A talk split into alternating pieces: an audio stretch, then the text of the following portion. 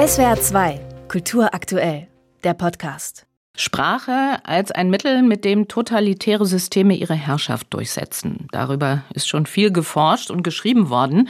Jetzt gibt es ein sehr interessantes neues Projekt, das groß angelegte Forschungsvorhaben der DFG, der Deutschen Forschungsgemeinschaft, Edition der Reden Adolf Hitlers von 1933 bis 1945, ist auf sieben Jahre angelegt und will sämtliche Reden Adolf Hitlers aus dieser Zeit identifizieren, analysieren und eben in Form einer kritischen Edition zugänglich machen.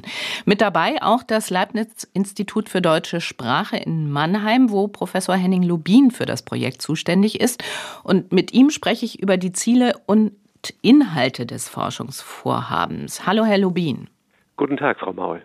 Herr Lubin, ein Projekt, in dem die Reden Adolf Hitlers analysiert werden sollen. Die erste Frage, die man sich da stellt, lautet natürlich, warum werden diese Reden erst jetzt wissenschaftlich systematisch unter die Lupe genommen, um sie dann zu editieren?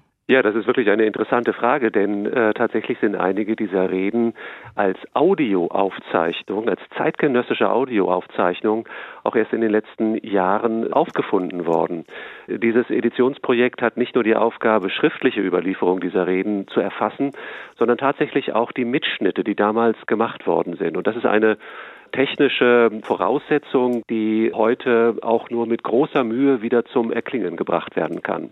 Und ähm, was genau versprechen sich die beteiligten Forschungseinrichtungen von der wissenschaftlichen Aufarbeitung und Auswertung dieser Reden? Also es geht überhaupt erst einmal darum zu erfassen, was für Reden Hitler in diesen zwölf Jahren seiner Herrschaft überhaupt gehalten hat. Bislang sind etwa 800 Reden aus diesen zwölf Jahren bekannt vor ganz großem Publikum, aber auch welche im ganz kleinen Kreise, sogar Geheimreden zum Teil. Und von etwa 300 dieser Reden gibt es eben Audioaufzeichnungen. Und das Interessante, was wir jetzt gesehen haben, ist, dass teilweise bei den Reden die schriftlichen Fassungen, die etwa ein, zwei Tage später im Völkischen Beobachter der NSDAP veröffentlicht worden sind, sich zum Teil erheblich von den gehaltenen Hitlerreden unterscheiden. Und hm. das ist eine Frage, die bis heute nicht beantwortet ist. Wer hat hier Hand angelegt und warum ist das gemacht worden? Um was für Unterschiede geht es da? Also zum Beispiel? Ja, es sind teilweise sogar Unterschiede, die den Dreh erfassen. Also beispielsweise hat er in einer Rede sehr, sehr massiv gesagt, wenn das deutsche Volk ihm nicht folgen würde, darin diesen Krieg weiterzuführen, einen Existenzkampf des Volkes, dann ist es nicht wert, weiterhin überhaupt zu existieren. Und wenn man sich dann die Umsetzung im völkischen Beobachter ansieht, dann ist das nicht mehr so scharf formuliert, sondern da steht dann drin, dann ist das deutsche Volk zwar eines, das das äh, dafür offenbar nicht in der Lage ist, aber gleichzeitig äh, wird dann wieder so ein Hoffnungsdreh am Ende vermittelt. Und das hat er eindeutig nicht gesagt, sondern das ist entweder bei einer Aufzeichnung, die nicht ganz vollständig war, hinzugesetzt worden oder aus irgendwelchen anderen Gründen. Grundsätzlich nochmal die Frage, welche Rolle spielen die Reden von Diktatoren und Autokraten, um ihre jeweiligen Herrschaftssysteme zu verstehen? Ich denke, das ist in diesem Fall von einer ganz besonders großen Bedeutung. Die nationalsozialistische Herrschaft, und das ist eben das, was die geschichtswissenschaftlichen Partner an diesem Projekt auch besonders interessiert, ist eben eine Herrschaft, die sehr, sehr stark sich an der Person von Adolf Hitler und seinen Reden festgemacht hat.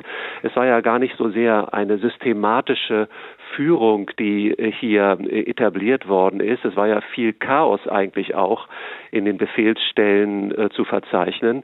Aber was das eigentliche zentrale Element in dieser Herrschaft gewesen ist, das waren eben die Reden, die Adolf Hitler selber gehalten hat. Und in welcher Weise diese Reden etwa auch in die allgemeine Sprachverwendung einfließen, in welcher Weise sie ihre Wirkung in den Köpfen und in der Sprache entfaltet haben, das wissen wir noch nicht im Einzelnen. Und das ist natürlich auch eine Fragestellung, die ganz generell interessant ist, wenn man sich dafür interessiert, wie eine Diktatur in eine Gesellschaft hineinwirkt. Und was würden Sie sagen, was machte die besondere Wirkung der Reden Hitlers aus? Also was war das Spezifische daran? Ja, wenn man sich eine solche Rede mal anhört, eine Rede von einer Stunde Dauer etwa, die vielleicht auch nicht in einem ganz großen Auditorium gehalten worden ist, sondern in einem kleineren Kreise, dann fällt einem auf, wie genau und wie moduliert Hitler tatsächlich geredet hat, wie leise und langsam, wie überlegt er anfängt. Er hat, so ist das überliefert worden, kaum schriftliche Aufzeichnungen gehabt, sondern nur ein paar Stichwörter, wie tatsächlich präzise er formuliert, in einer irren Logik muss man dabei natürlich auch sagen, aber einer anscheinend für die Leute damals bestechenden Logik. Und es wird dann über einen Zeitraum von 10, 15, 20 Minuten eine Steigerung aufgebaut, die dann in auch herausgerufenen, herausgebrüllten Aussagen tatsächlich sich entlädt und eine rhetorische Macht sozusagen entfaltet, die tatsächlich von besonderer Wirkung ist. Man muss es einfach konzedieren, die Wirkung von Hitler hat eine Menge mit seiner rhetorischen Fähigkeit zu tun, die ganz unstrittig, aus heutiger Sicht natürlich nicht mehr sehr zugänglich, aber für die Leute damals doch von einer ganz besonders großen Gewalt gewesen ist. Sie haben vorhin gesagt, äh, dass die Begriffe aus diesen Reden zum Teil auch in die Alltagssprache der Zeit übernommen wurden. Inwiefern schaffen Sie also mit diesem Projekt auch eine fundierte wissenschaftliche Grundlage, um vielleicht rechte und rechtspopulistische Sprache hier und heute zu entlarven, entlarven zu können? Ja, das ist wirklich ein besonderes Interesse, was wir am Leibniz-Institut für deutsche Sprache auch verfolgen. Denn wir haben gleichzeitig auch Sammlungen etwa von Briefen oder privaten Texten, Tagebucheintragungen aus jener Zeit, wo auf Hitlerreden Bezug genommen wird oder wo auch ganz explizit oder teilweise auch nicht ganz so ausgesprochen auf Formulierungen Bezug genommen wird. Und das ist eine interessante Frage dahingehend, inwieweit es tatsächlich gelingt, durch solche öffentlich gehaltenen Reden in der Weise in die Köpfe der Leute zu kommen, dass sie auch unbewusst dieses teilweise auch neue Vokabular, diese Formulierungen in die Köpfe eintreten und selber dort eine solche Reaktion auszulösen vermögen.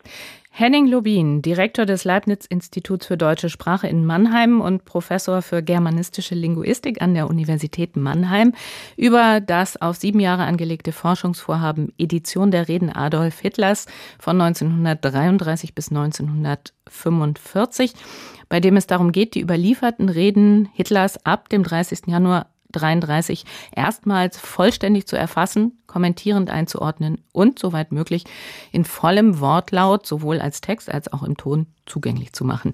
Herr Lubin, herzlichen Dank für die Einblicke in das Projekt. Sehr gern. Ich danke Ihnen, Frau Maul. SWR 2 Kultur aktuell. Überall, wo es Podcasts gibt.